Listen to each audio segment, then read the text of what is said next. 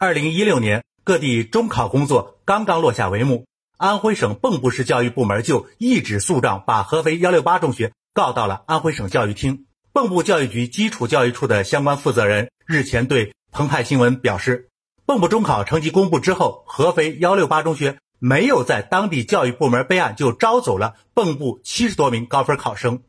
八月四号，合肥市教育局基础教育处相关负责人对澎湃新闻表示。目前给出的处理意见是建议这七十多名学生退回原籍蚌埠的高中就读，蚌埠当地通过补录的方式给这些学生解决学籍问题。如果学生坚持就读幺六八中学，只能通过借读，不能解决学籍。山峰说啊，神仙打架不能让百姓遭殃啊。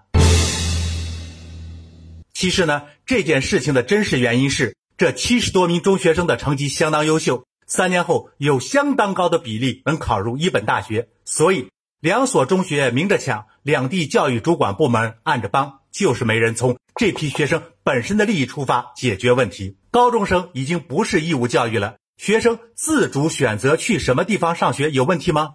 之前不少人指责北上广深等一线城市不接受外地户口的考生在本地读书和参加高考，说要追求教育公平。现在呢？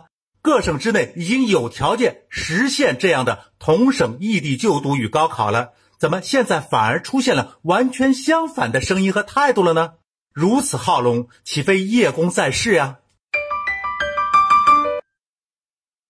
近日，多家媒体曝光北京海淀区石富市村制假证上线外卖平台，五道口购物广场美食城无证经营，朝阳区中红北京像素小区。百余家黑店聚集等外卖乱象，于是呢，当地的工商城管、食品药品监管、综治安监等部门分别在长营乡、五道口新村集合，对两个地区的无证餐饮企业开展联合执法监察，违规餐厅多已停止营业。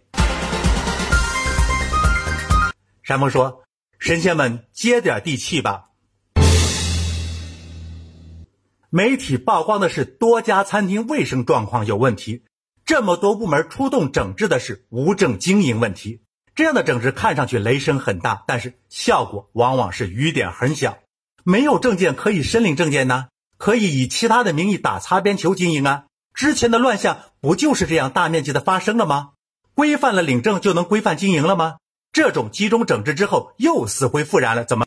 之前不就是这样一次次的循环吗？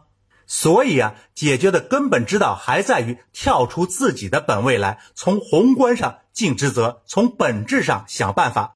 卫生状况不达标，这是卫生部门要检查的。只要查实有问题，不管是不是有证，一律走法律途径，严厉处罚。岂能是一个停业整顿那么便宜？食品安全有隐患，不管之前是不是申领了证件，一律要求公开发公告，对之前有可能造成损害的人员一一赔偿。赔的倾家荡产也在所不惜，哪里是有关部门罚个款补个证那么简单？要知道，这些不卫生的经营造成的直接损失是每个当事消费者，并不是有关部门要治理的目的是为了补偿被损害的消费者，不是向有关部门交罚款补办证件呢。